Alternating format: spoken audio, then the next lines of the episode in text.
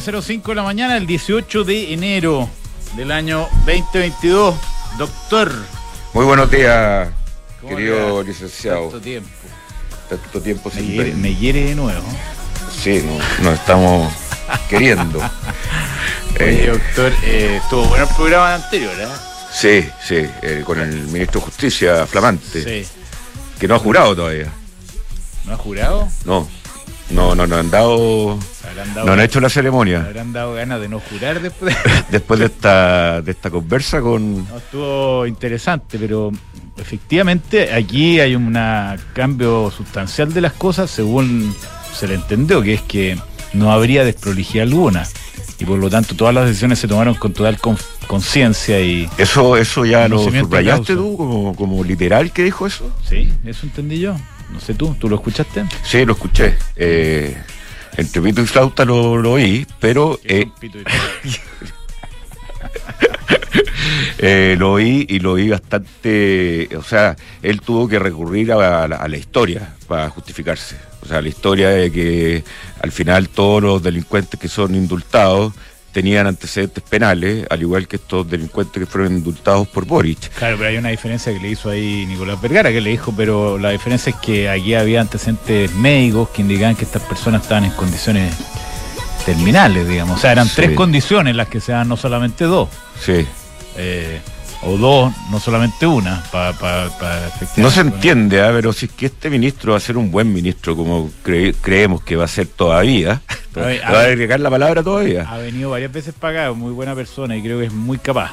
Eh, pero está metido en un problema difícil y parece que se tomó una decisión de ir por una línea que tienes, aquí no hay camino sin costo, como muchas veces pasa en la vida, hay que elegir el menor de la... Sí, lo que pasa que yo creo que, y te lo digo en, en simple, yo eh, que el ministro hubiese, o sea, no sé si dar vuelta a la página, pero no hubiese dado una entrevista en profundidad respecto a un tema que lo que único se está tratando de hacer es pasar la página. Bueno, yo creo que era el punto, ¿no? Hay siempre aquí... Por eso, o sea, Es decir- importante tomar decisiones en la vida. doctor. ya, pero no las pudo tomar.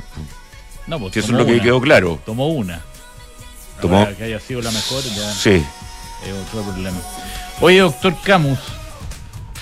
Ponemos, Quiero- ponemos, ponemos esta canción y, espero no sé, que me. No alcancé a ver el, No, si tú ya realmente el, el interno. el satélite del Fasat Oye. Alfa es poco. ¿ah? Hablando- espérate, Desconectadísimo. No, no, no, no. el.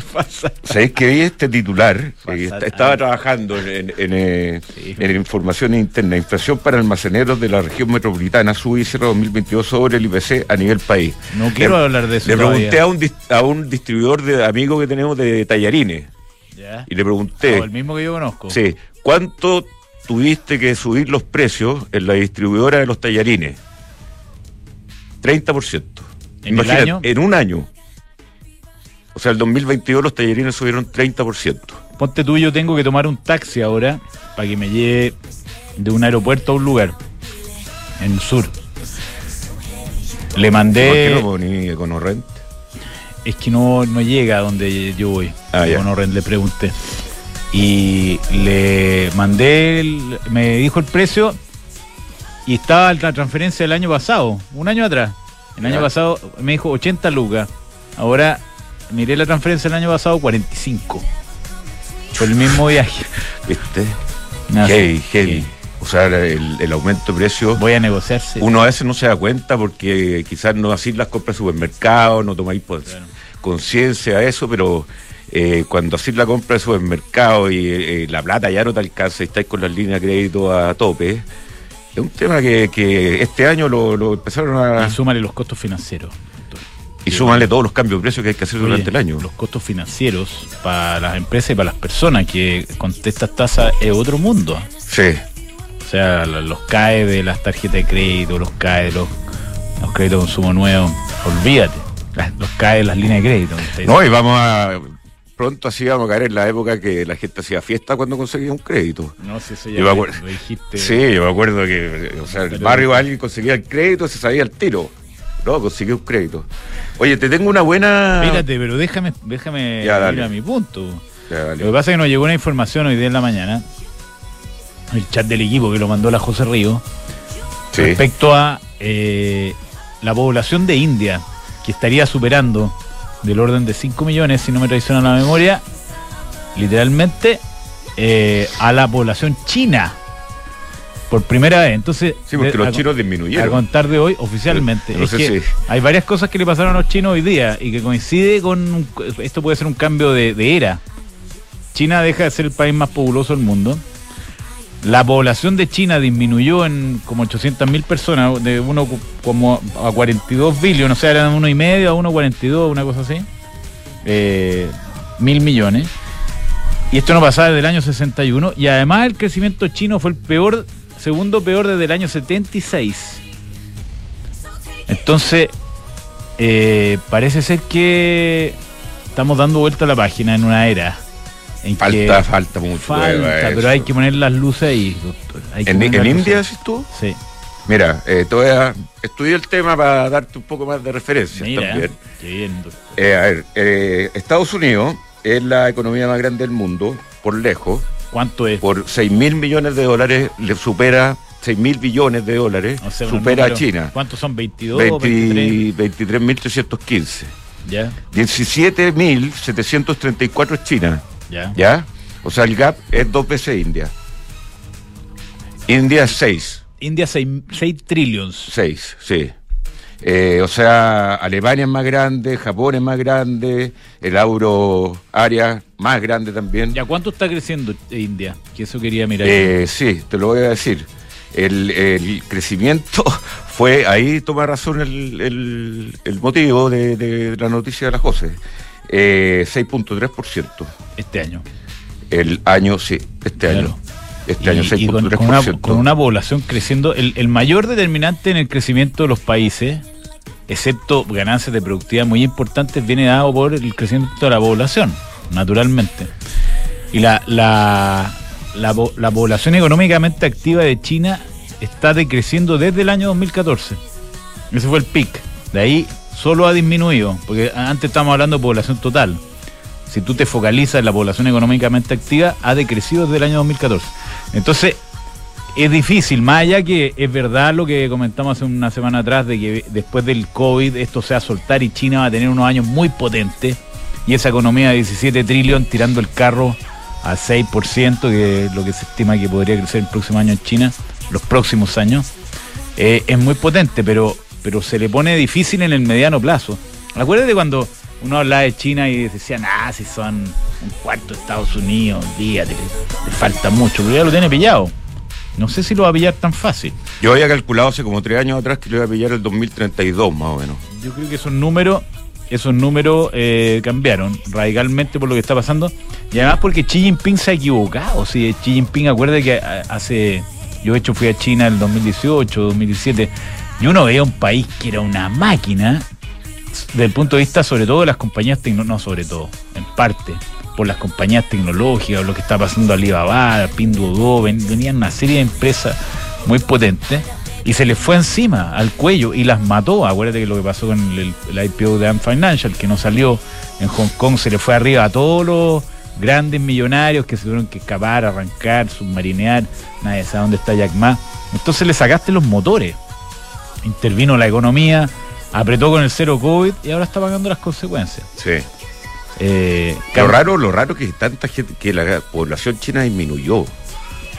Eso Bueno, si tenía, acuérdate que tenían la política de un, Sí. un hijo. Y eso también lo eliminaron. Sí. Fue parte de las cosas que quiso hacer Xi Jinping. Pero está complicado. Así que puedes, Pero India la ventaja que yo tengo en la cabeza, la ventaja competitiva que tiene, aparte del volumen que puede llegar a tener por la población que tiene y que fue de colonia inglesa, y que por lo tanto en antecedentes todo casi lo- siempre todo la, lo hacen bien. todo lo hacen mejor, Sí. pero lleva cuántos años eh, siendo una, una democracia estable, muchos años, eh, de las democracias más estables que existen, pero no logra levantar cabeza. Fue parte de los BRICS. Mira, hicieron eh, pista Fórmula 1. Hicieron pista Fórmula 1, compraron Tata, compró Volvo. Mira, eh, miraste solamente el, la foto del PGB o, la- o la- el gráfico completo. ¿Qué no, no, eh, gráfico te lo puedo. ¿Qué pendiente tiene? Es súper fácil, aparece en Google al tiro y vaya a ver cómo ha crecido India. La ventaja competitiva de India, ¿sabéis cuál es? Entre las que tú mencionaste, y hay otra, o sea, están las que mencionaste, más otra muy importante, que es que hablan inglés. Eso, por eso te dijo.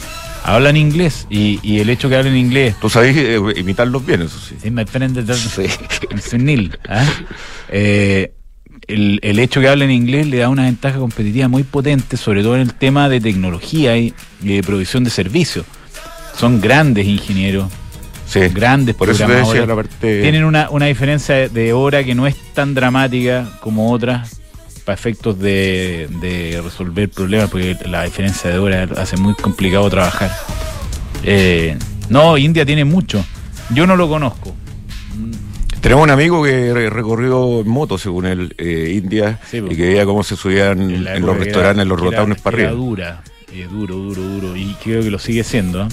Eh, porque tienen cosas que son. Es un país que se ama y se odia al mismo tiempo, quizás. Eh, lo tengo en mi lista. Una Hay vez tuve, tuve comprado un pasaje para India, pero lo tuve que votar. Ir con Me la compré, Francisca. me compré el libro, incluso ese el libro de viaje. Lo tengo ahí. Pero- Bueno, ¿y qué, qué- qué- qué- qué le dieron a los Beatles en India que fue, fue también tan marcador? No, estuvieron ahí con una, una cuestión con el Maharichi, que el Maharichi era El más, Bajarichi era como el, el- el profeta Peñalolén. más fresco que el Maharichi. ¿Sí?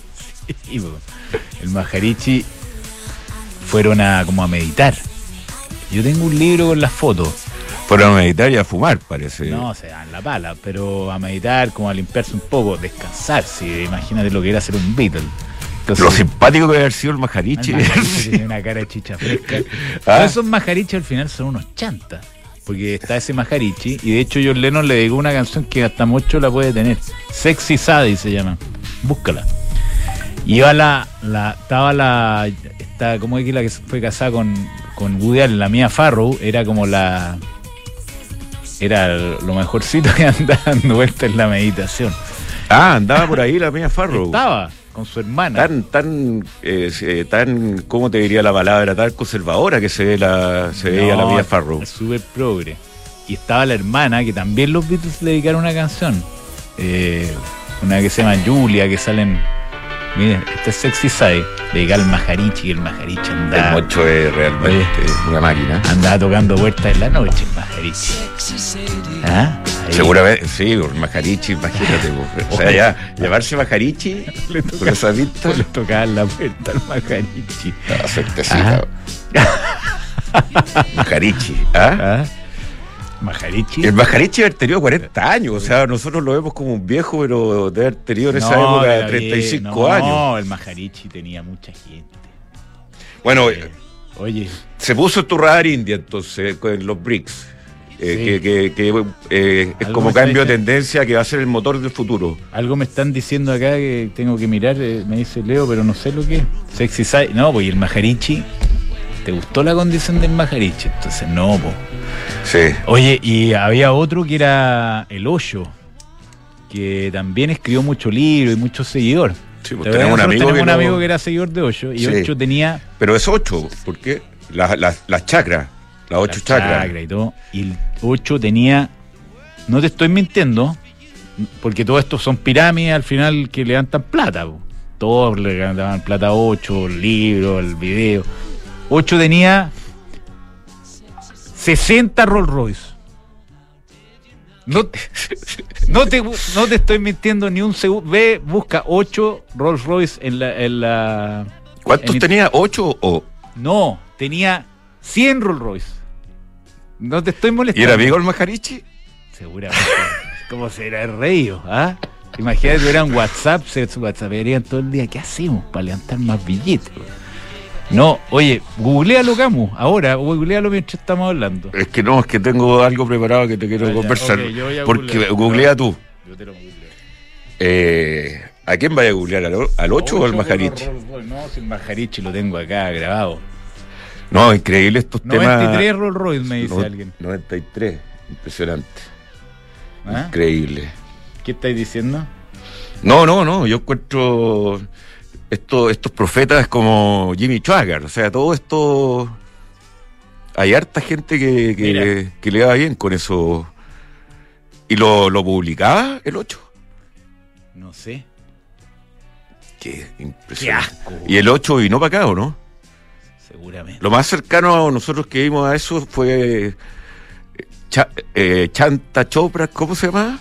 Sí, ese también. No, pero eso no sé. Esto es como. Es una locura, ¿eh? Ya, 93 oye. Rolls Royce. Son las 9.20, te quiero comentar algo que hice ayer, por, por lo tanto lo tengo fresco. Ah, eso es importante que hiciste algo. Ayer me... Ay, qué desagradable. ¿Ah? Que 15, o sea, no sé cuántos años ya soportando esto. Ay. Oye, me saqué mejor nota que tú en el examen de grado, así que no vengáis a... ¿De verdad? No, Sí. pero ¿qué tiene que.? Déjame recurrir al pasado, por lo menos. ¿Pero qué? Si eres gran. Yo te- siempre te he reconocido tus calidades de, de Sí. gran ayudante estadí- de No, de estadística, de inferencia estadística. Oye, ayer me cambió la onda. Erais bueno para la estadística. Sí. Para las matemáticas erais bueno. Muy bueno. Eh, Era. Sí. Los Oye, se fueron déjame decirte una cosa que, no sé. que es relevante y nos pierde y no, no me perdí, usted sabe dónde, eh, querido Moncho. Eh, oye, mira, a- ayer cambié de onda y dije voy a armar un portfolio, Bullich. Ah, sí lo vi. Voy a armar un, un, una, un paquetito así para co- como tener la adrenalina de la, de la, de la renta variable y me fijé en ciertas acciones que yo conocía, me fijé un poco en los números, cómo estaba su situación y a través de Mercado G eh, simplemente Damos por hecho la, la la mención sí, Ya, por eso te decía. Compré Apple, esto que quede grabado, ¿ah? para que me hagan bullying, bullying eh, después. Ya, Compré Apple, ¿ya? ya, compré Airbnb, ya. compré Delta Airlines Eso es, habría que explicarlo un poco. ¿Ya? y compré Pfizer. Ese, ese es el portafolio que me hice. Te doy los racionales. Rápido, porque estamos Sí, el tiempo. Apple va está castigada en este minuto, tiene unos números increíbles y yo me he dado cuenta, cambiándome de, de, de- de a- de Apple a Android, que Apple tiene una fortaleza impresionante. ¿Te O sea, compraste un Apple? ah, no, no, me compré, me cambié a, a tu sistema. Desde Apple a Android ¿Y y te puro gusta más? problema. Ah, sí, ¿eh? Sí. Yo Entonces. Apple tiene una cantidad de cosas que, le, que son vacas lecheras, que les va a ir, que lo que queráis. Apple. Airbnb, dije, está muy castigada, está un 50% su valor más alto y Airbnb creo que tiene sólido, no sé si ha sido usuario, pero es sólido el, el servicio que da. Y ahora con todo este despegue el turismo, con chao los COVID y aprendimos de pandemia, no va a volver a sufrir tanto Sí. tengo entendido. Delta Airlines, lo mismo. O sea, la industria de los vuelos, mira los- a cuánto están los pasajes. O sea, Sí. y hay escasez de aviones, les va a ir bien. Y eh, bueno, Pfizer poniendo una ficha ahí en las posibles pandemias. Reportó Moderna, así que te puede haber saltado. Sí. Reportó bien. y tengo otra a la vista ahí, AstraZeneca y otras cosas que. Las apuestas del... to- Sí, Podríamos hacer un mini programa. Mercado G. Ya. He hecho Mercado G. Hablemos de, de cuenta en dólares, porque es muy difícil, muy difícil, era muy difícil abrir una cuenta en dólares hasta que llegó Santander, que hoy día tiene una cuenta en dólares que puedes contratar en solo tres clics. Tú la abriste, me imagino. Sí. Así es fácil manejar tus dólares. Por ejemplo, toda la gente que viaja, porque ponte tú hay temas de inversiones, pero la gente que viaja por, eh, por pega y gasta en dólares y reembolsa, es súper fácil porque uno le dice, oye, deposítame en la cuenta en dólares, por ejemplo. Ahí hay un uso. En solo tres clics, 100% online en santander.cl. Tienes operación en todo Chile, busca soluciones de movilidad para tus empleados. El leasing operativo de EconoRent te entrega la mejor solución. Ya que cuenta con servicios técnicos, ta- talleres propios y una amplia cobertura nacional. Asesórate con expertos y cotiza con EconoRent. Mejor tarifa, mejor servicio.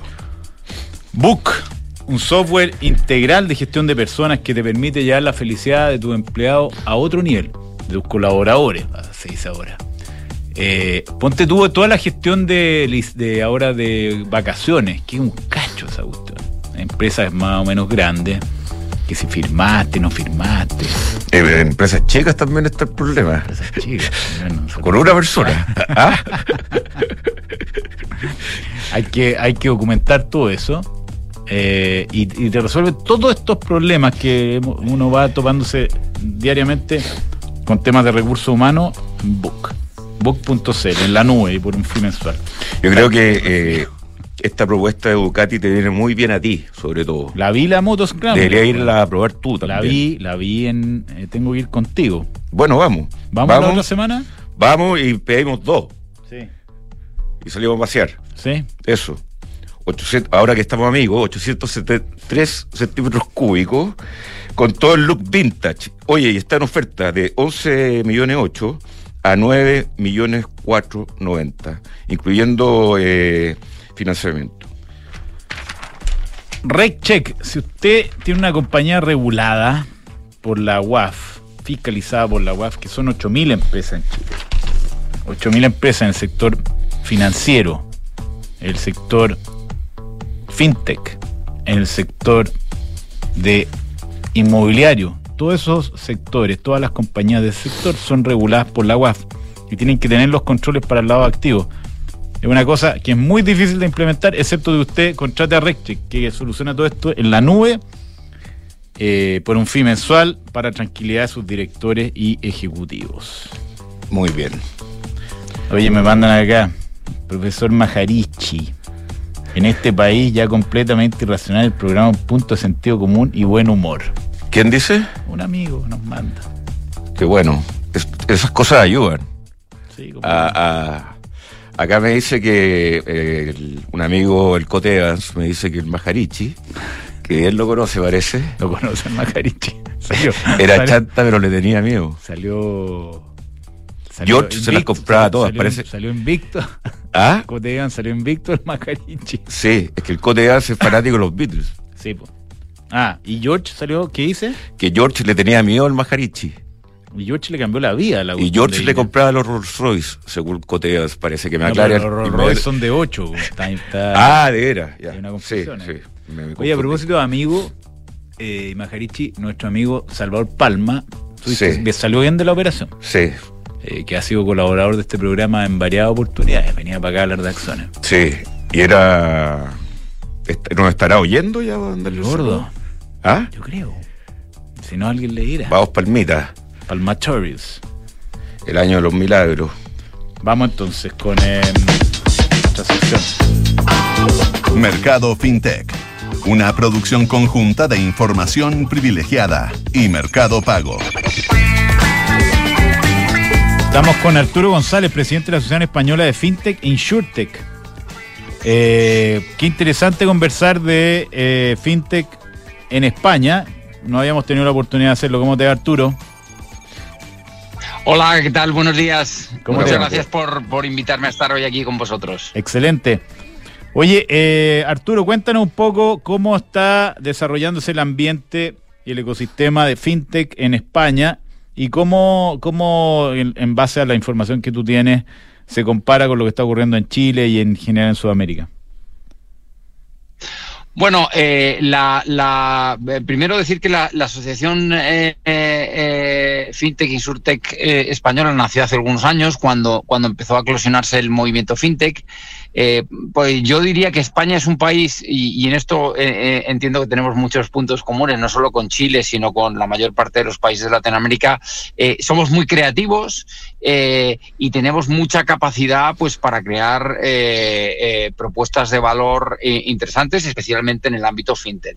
Entonces, en España hay mucha actividad, eh, muchas iniciativas eh, de empresas en los, en los distintos verticales, porque el mundo fintech es muy amplio, ¿no? Tenemos, tenemos el mundo de los pagos, el mundo de las criptodivisas, el mundo del lending, el mundo del wealth tech, el mundo de los neobancos, en fin.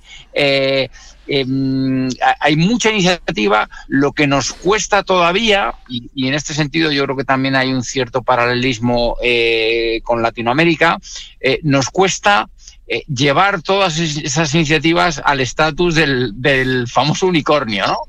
Eh, donde, donde yo creo que, que- tenemos una serie de carencias eh, que no acompañan a este, a este espíritu emprendedor y creativo que, sí tenemos. ¿no? Creo que el mercado del capital riesgo eh, no está igual desarrollado que en el mundo anglosajón o, que en el norte de Europa.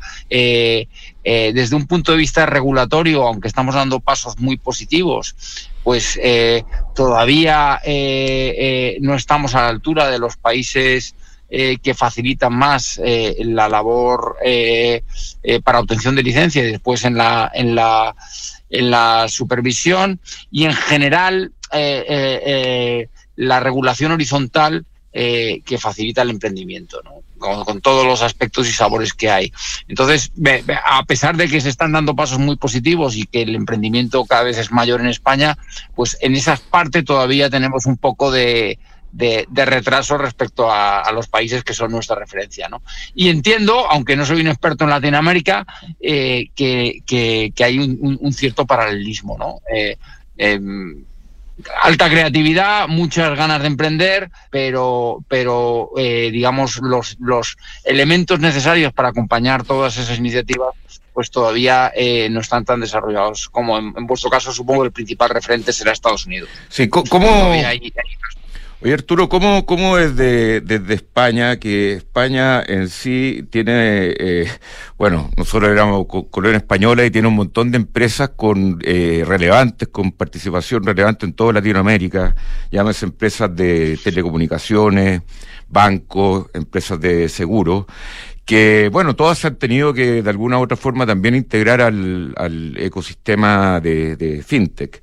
Entonces, se ve desde allá que, que una, una, donde está, digamos, la, la matriz de estas compañías de origen español, eh, por ejemplo, nuestro auspiciador Santander, eh, ¿Cómo ven en términos de, de, llegar como españoles y empezar a, a comprar fintech acá en, en, Latinoamérica o este nuevo término que para mí es nuevo, por lo menos el SureTech, que me imagino que son eh, tecnológicas de, para, para seguros?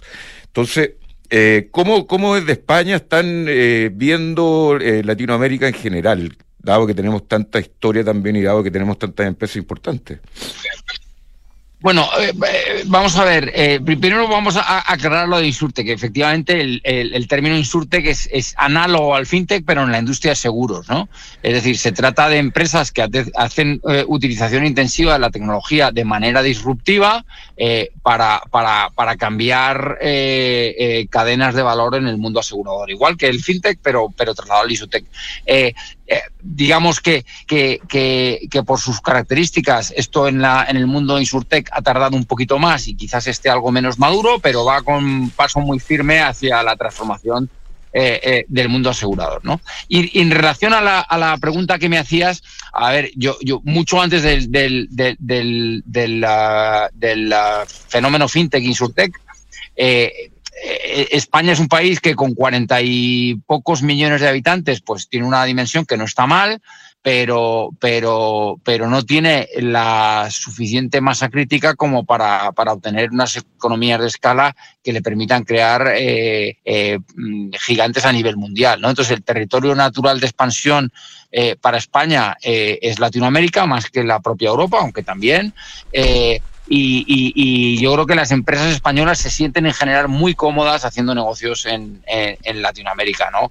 Has mencionado el ejemplo de Banco Santander, pero, pero eh, en otros ámbitos como de telecomunicaciones, electricidad, eh, utilities, etcétera, hay muchas empresas españolas que han visto Latinoamérica como un campo de expansión natural y han tenido éxito, ¿no? Y, en el, caso, en caso de fintech, ¿se ha dado eso, Arturo, no? Por supuesto que sí. Tenemos, tenemos ejemplos eh, eh, de, de, empresas como, por ejemplo, Fintonic, que tiene presencia en, en Chile. Eh, tenemos eh, ejemplos de empresas como, por ejemplo, Car Dynamics, que tengo el, el, el honor de presidir, eh, que también tiene presencia en Chile y que está a punto de lanzar un proyecto muy interesante de reemplazo eh, de tarjetas y onboarding en comercios, eh, junto con, con, toda la industria financiera chilena. Y hay muchísimos más, más ejemplos. Sucede que, que, que, a lo mejor de manera general no son tan conocidas, ¿no? Y lo que te comentas inicialmente, también hay un, apetito inversor y comprador por parte de de empresas españolas, ya sean eh, eh, de la industria, como puede ser Banco Santander, como eh, empresas de capital riesgo, en invertir en empresas eh, chilenas innovadoras. ¿no? Perfecto. Eh, entonces viene un desembarco de la empresa fintech española acá en Latinoamérica. Claro, porque es el territorio natural de expansión, bueno, ¿no? Yo, yo creo que ya se lleva produciendo un cierto tiempo. Eh, en, en, en eh, te he comentado un par de ejemplos, pero hay más. Empresas como Afterbanks de, de, de, de, de Minsight, eh, que es una marca de Indra, o, o, o, Unax, que, que, tiene un acuerdo importante con una con el grupo Electra mexicano. Hay, hay es decir, hay, hay, muchas empresas españolas que ven eh, Latinoamérica como o, Belvo, eh, eh, perdona que tenga un sesgo muy fuerte hacia el lado de pagos, pero es de donde vengo eh, y es y es el que conozco y es el que conozco mejor. Perfecto. Pero pero en, en distintos en, en, distintos em, en distintos ámbitos del, eh, del mundo fintech eh, está sucediendo exactamente lo mismo, ¿no? Es, es, es, es eh, Latinoamérica es un territorio muy apetecible y donde la empresa española se siente muy cómoda expandiéndose. Oye, Arturo, te quería ter terminar de, te quería preguntar para terminar de delinear un poco cómo está el ecosistema en, en España. ¿Cuántas empresas componen la asociación de FinTech InsurTech que, que tú presides? ¿Y, ¿Y, cuáles son los casos de éxito más, más salientes? Eh, porque según te entendí, no, todavía no había unicornios, pero seguramente hay casos muy exitosos dentro de ese grupo. Sí, vamos a ver, la, la, la, mm, la asociación flota eh, desde hace un tiempo eh, en alrededor de unos 190 miembros y cuando digo flota es porque es un, un, eh, sector muy dinámico donde se producen fusiones, adquisiciones, etcétera eh, y, por lo tanto hay empresas que dejan de pertenecer porque dejan de existir eh, también hay algunos pocos casos de empresas pues, que les va mal y, y, que desaparecen, pero son los menos. Fundamentalmente lo que nos encontramos es que perdemos socios por, por unión, ¿no?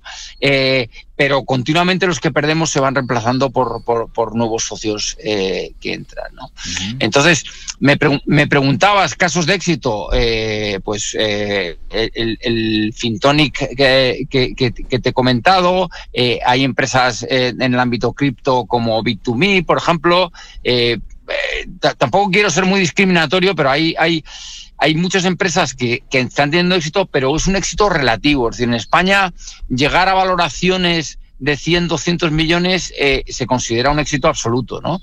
Cuando a lo mejor en otros países de la Unión Europea eh, o en el propio Estados Unidos eso pasaría un poco por, de, por debajo del radar, ¿no? Y luego, de, manera más modesta, pues hay varias empresas que han tenido eh, eh, éxito eh, comercial, han desarrollado muy bien determinados ámbitos de negocio y pues han completado su ciclo de vida eh, siendo vendidas a, otros players extranjeros, ¿no? Por ejemplo, la empresa que yo creé, que fue la pionera de los servicios de agregación de cuentas en la Unión Europea, que, es Eurobits, pues eh, eh, se la vendimos a Tink, que supongo que sonará, que es un importante player nórdico, eh, que, fue comprada el año pasado por, Visa.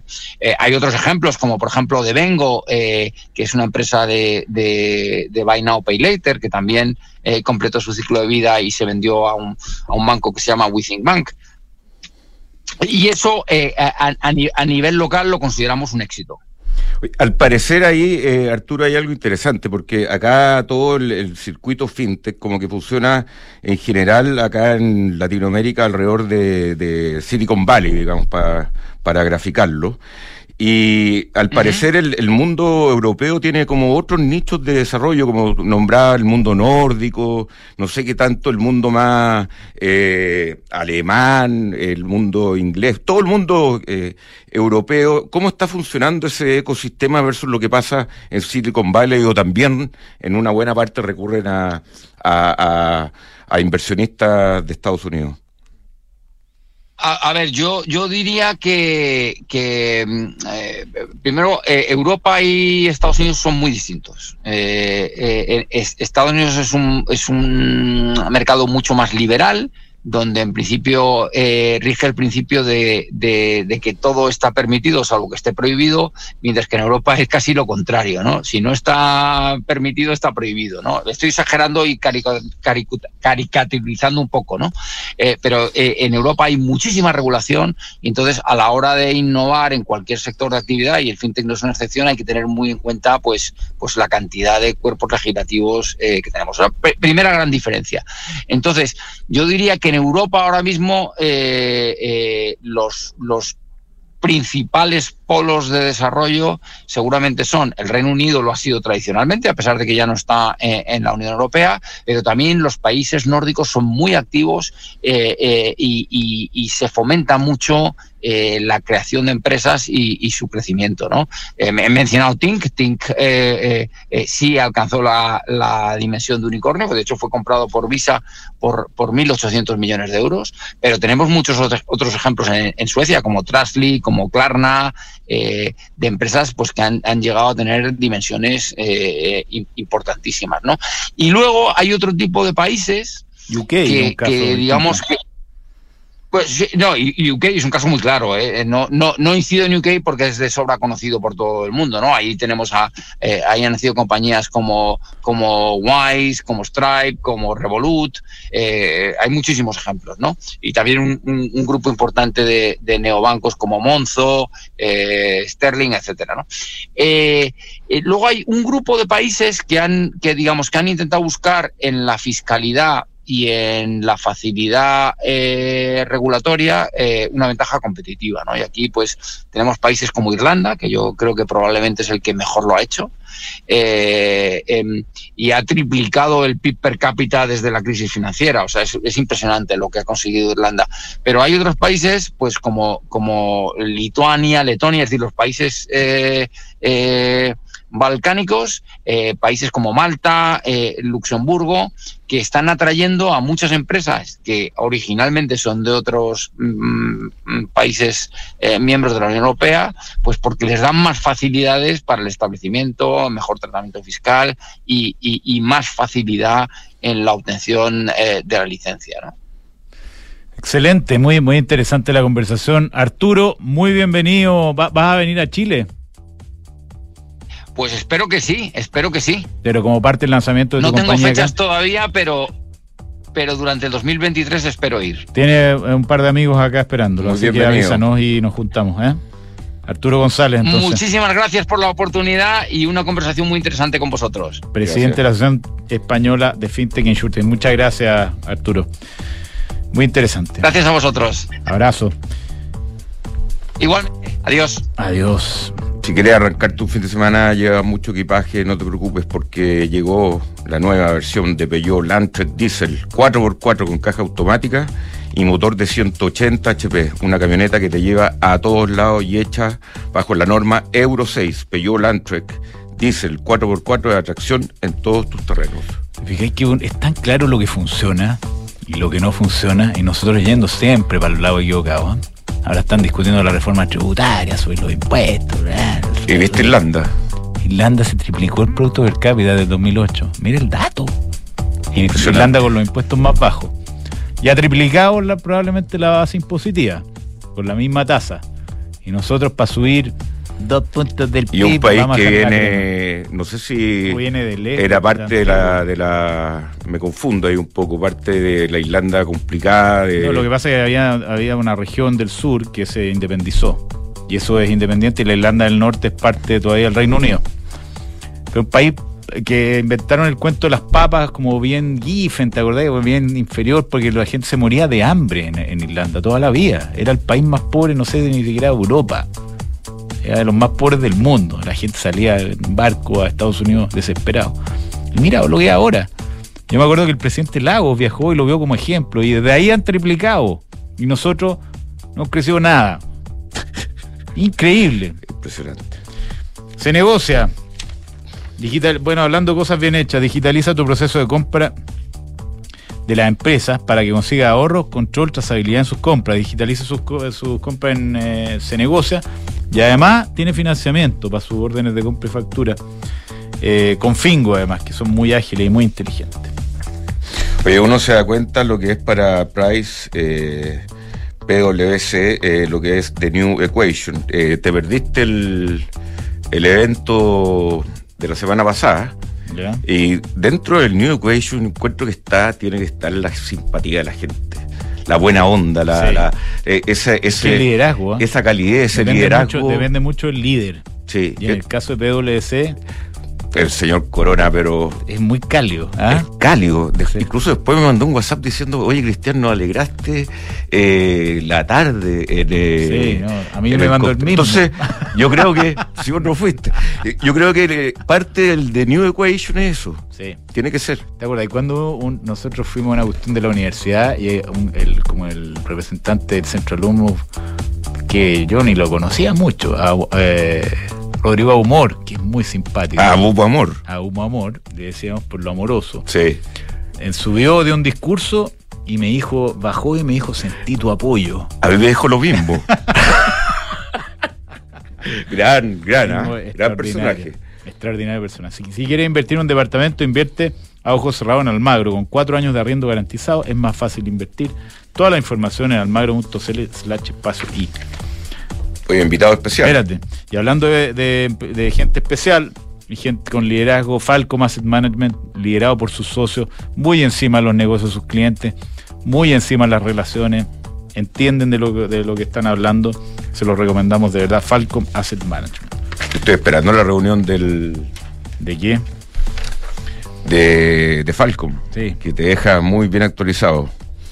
Oye, y hablando de, actualizados, son eh, los fondos de renta inmobiliaria de independencia que han tenido la avidez de oler el mercado, verlo, evaluarlo y meterse cuando nadie se estaba metiendo casi en todo lo que es bodegas. Eh, parte de, los activos administrados de Bodenor Flex Center ofrece más de 750 mil metros cuadrados en bodegas para arriendo y sigue creciendo. Perfecto, tenemos un invitado especial. Eh, Especialísimo. sí, muy especialísimo. Don Jaime Mañalich, ex, ministro de Salud, para que nos dé su punto de vista respecto al tema que nos tiene tan preocupados, que es la crisis en el sistema de salud. ¿Cómo le va, don Jaime? Estupendo, muy buenos días. ¿Cómo Don Jaime, muy buenos días. Gonzalo, Cristian. Excelente, gusto saludarlo. Eh, don Jaime, me, me- me cuesta no decirle ministro. Eh, don- Un gran ministro. Sí, un gran ministro. Y, y muchas gracias por todo lo que hizo por la crisis del COVID, antes que nada. ¿Cómo está viendo eh, esta, este tema de la ISAPRE, ministro? Ex ministro. Eh, yo creo que la situación es bastante grave y es grave sobre todo para los beneficiarios, los 3.200.000 personas que dependen del sistema ISAPRE para la atención de salud, pero en realidad la caída del financiamiento desde las ISAPRE no tiene solo complicaciones o eh, problemas para los beneficiarios, muchos de ellos con enfermedades crónicas, cánceres, otras, que están en tratamiento, ¿no es cierto? Y que requieren, por supuesto, bajo riesgo de muerte, seguir adelante con esos tratamientos, sino que se genera a la caída de las ISAPRE una caída también del financiamiento para los eh, centros de salud privados, las clínicas privadas, los médicos que practican, digamos, eh, hacen el libre ejercicio de la población, de la profesión en una consulta y, eh, por supuesto, no, tiene una implicancia enorme en eh, todas las personas que siendo FONASA, teniendo FONASA en los segmentos que permiten libre elección, vale decir, aproximadamente 10 millones de beneficiarios de FONASA que pueden acceder a una atención privada mediante el mecanismo de libre elección, eh, en la medida en que las clínicas privadas y los prestadores privados caen, ellos también se ven privados de eh, tener una oportunidad para atenderse. Entonces, yo creo que hablar de la crisis de las ISAPRE es un eufemismo que oculta lo que en realidad esta, esta situación representa como riesgo, que es una crisis completa del sistema de salud. Sí. Eh, esa, ese tema yo, así siendo ya, uno tiene alrededor de 50 y más o menos usuario de todo el sistema eh, de salud, hay que someterse a exámenes preventivos, de repente a cosas más, más eh, delicadas. Y, eh, por ejemplo, doctor Mañalich, eh, uno eh, de repente hay que hacerse un escáner, por ejemplo, porque tuvo una, una lesión. Y eh, dado lo como se está presentando el, el, el, el escenario con la ISAPRE, eh, posiblemente uno que va a tener que tomarse un escáner que vale, no sé, 450 mil pesos, primero lo va a tener que, que, que pagar, o sea, tener la liquidez de los 450 mil pesos, y después ir a reembolsar a quién sabe qué. ¿Y cómo lo van a reembolsar si una si son empresas que están con problemas de caja? ¿Qué van a hacer? Entonces, el, el, el, tema en, en, tocar la sensibilidad de la salud de más de 3 millones de personas, que eh, al final también les va a tocar a, la, a los 10 millones que están en FONASA, ¿por qué no se le ve como una... Eh, me imagino que usted los puede calificar como que están tirando aspirinas desde el gobierno para eh, mejorar este, este cáncer. O sea, efectivamente, dentro de la coalición de gobierno hay dos almas. Una que corresponde al socialismo democrático, eh, cada vez más divorciada, de sus socios de más a la izquierda, eh, y ese esa corriente del socialismo democrático considera con razón que lo adecuado es darle una cierta estabilidad de puente al sistema hasta tener una reforma profunda de salud, eh, ya sea con un seguro único, FONASA, ya sea con multiseguro, eh, el mecanismo que sea, pero discutido legítimamente en el Parlamento con el eh, la luz, digámoslo así, el ámbito de la nueva Constitución. Eh, tenemos claro que las bases constitucionales para el desarrollo del nuevo proceso constitucional, al menos la base número 5, señala que eh, la seguridad social, el Estado de Derechos, se va a desarrollar, ojo, progresivamente y a través de agentes públicos y privados. O sea, esta base constitucional que ya está aprobada eh, como reforma constitucional no, no, no hace optativo, hace obligatorio que haya eh, un agente público y un agente privado. Y en ese contexto, la ley que se genere, la reforma tiene que eh, estar acorde con este precepto o esta base constitucional y en ese contexto, como insisto, evidentemente el socialismo democrático empuja la idea de tengamos alguna solución de puente que permita la estabilidad de todo el sistema, no solo el sistema ISAPRE, hasta que tengamos una reforma de verdad en la cual se han mandado múltiples proyectos. Eh, durante mi gestión como Ministerio de Salud, Ministro de Salud se mandó el proyecto de reforma de las ISAPRE, se mandó el proyecto de plan garantizado de salud, el seguro catastrófico de FONASA para que las personas no eh, tengan, como su nombre lo dice, una contingencia financiera que no pueden enfrentar producto de una enfermedad grave estando en FONASA y sin embargo, después de 10 años, estas eh, reformas no se han tramitado en el Congreso.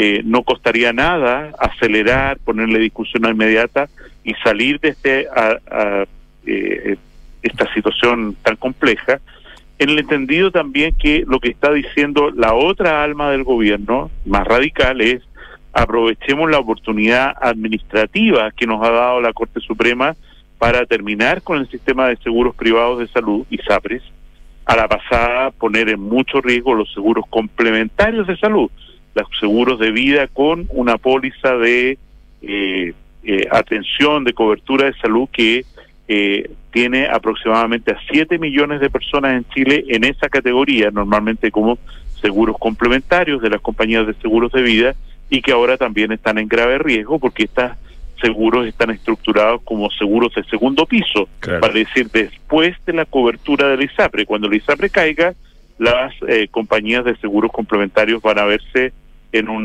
grave riesgo. Y además, como ustedes hablan de la aspirina, efectivamente el gobierno, a través de sus distintos voceros, dice no podríamos dejar caer a las ISAPRES porque sería una locura, yo no estoy loco, dice uno.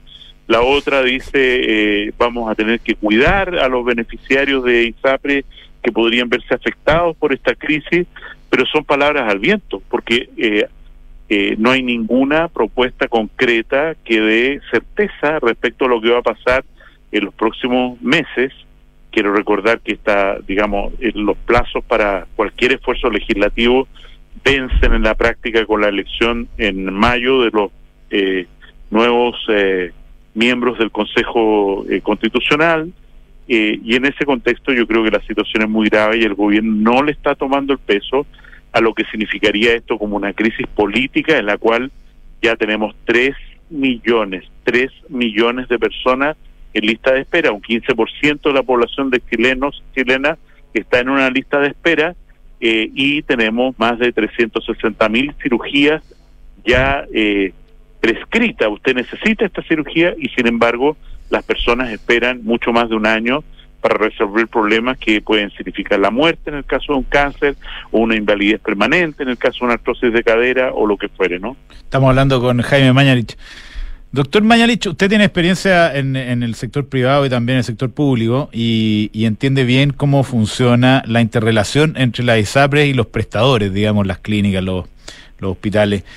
¿Cómo ¿Cómo es esa interrelación y qué implicancias tiene para el sistema de salud en su conjunto el hecho que cayeran las ISAPRES, varias de ellas o, el sistema totalmente? O sea, pongamos un ejemplo concreto para, para hablar claro, ¿no es cierto? La, la, eh, la, eh, a ver cómo lo digo, las constructoras chilenas, por así decirlo, eh, tienen un, un consorcio eh, en el cual en el consorcio hay seguros de vida, hay prestadores de salud, Red Salud de la Cámara Chilena de la Construcción, y hay una ISAPRE con salud. efectivamente, la matriz de esta de este consorcio, ILC, ha tenido que eh, capitalizar la ISAPRE ya en repetidas oportunidades por mucho más de 100 mil millones de pesos. Eh, una situación en la cual eh, no puedan seguir manejando la ISAPRE y recibiendo la cotización del 7%, pone en grave riesgo toda la atención de la red, de Red Salud, que es una red enorme de hospitales y centros ambulatorios. Entonces, todas las cosas están vinculadas una con otra. Le debe mucha plata, además, la ISAPRE a las clínicas, ¿no? Le debe mucha plata, en este momento debe acercarse a los eh, 600, 700 mil millones de pesos y las clínicas no tienen capital de trabajo para hacer esto, en un momento además en que el capital de trabajo o el dinero es mucho más caro por las tasas de interés que significan. Y ocurre lo que ustedes decían, ¿no es cierto?